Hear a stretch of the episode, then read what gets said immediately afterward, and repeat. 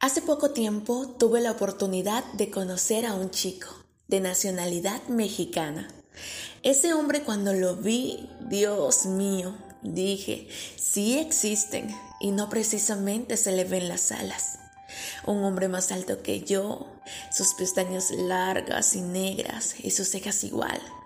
Y cuando me topé con su mirada, se me hizo muy penetrante. Como pude, bajé más la vista y qué poquita más linda. Creo que ya entiendo a Shakira. Todo en él era arte. Me conmovía. Su color de piel blanca, su sonrisa, su mirada escondida detrás de esas gafas. Me dije, esto es lo que yo quiero. Pasar el día con él es lo que anhelo. Había tensión sexual en el ambiente. Ambos nos gustábamos. Se veía. Ambos necesitábamos esto desestresarnos y olvidarnos del mundo en el que estábamos inmersos. Lo cierto es que como si se tratara de un encargo por catálogo, él se encontraba allí, frente a mí, dispuesto a hacerme feliz. Y así fue, así fue. Todo gracias a las redes sociales.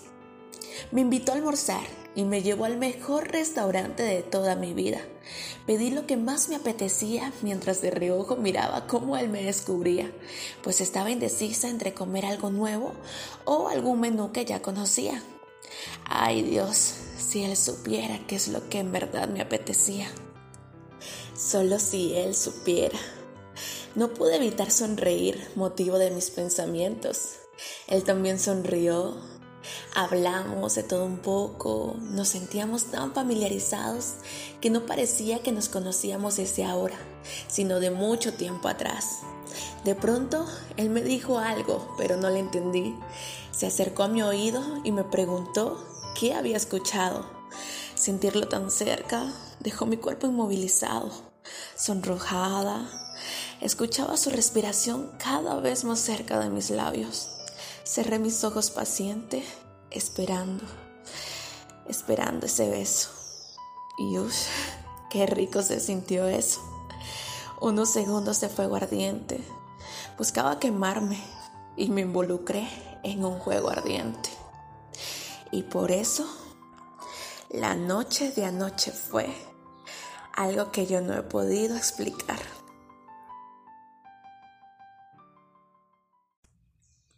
Yo no estaba preparada para enamorarme, y menos de un turista. No me puede estar pasando esto a mí. No. La noche de anoche, esa noche, aún la recuerdo como si fuera ayer. Les cuento que, cuando salimos del restaurante, acepté ir a un lugar más privado. Y cuando llegamos, mi seguridad se deshizo. Mi cuerpo estaba temblando. El deseo carnal era evidente, sus manos estaban sudando. Él apretó su pecho a mi espalda.